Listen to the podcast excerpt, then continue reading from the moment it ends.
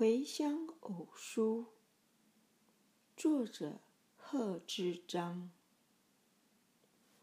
少小离家老大回，乡音无改鬓毛衰。儿童相见不相识，笑问客从何处来。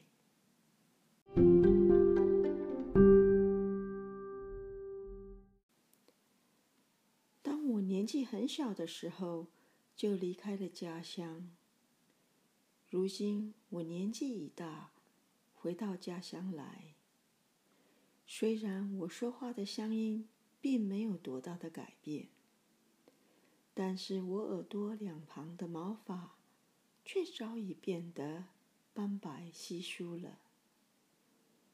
村子里的儿童还以为我是远方来的外乡人笑着问我说请问你打从哪里来的？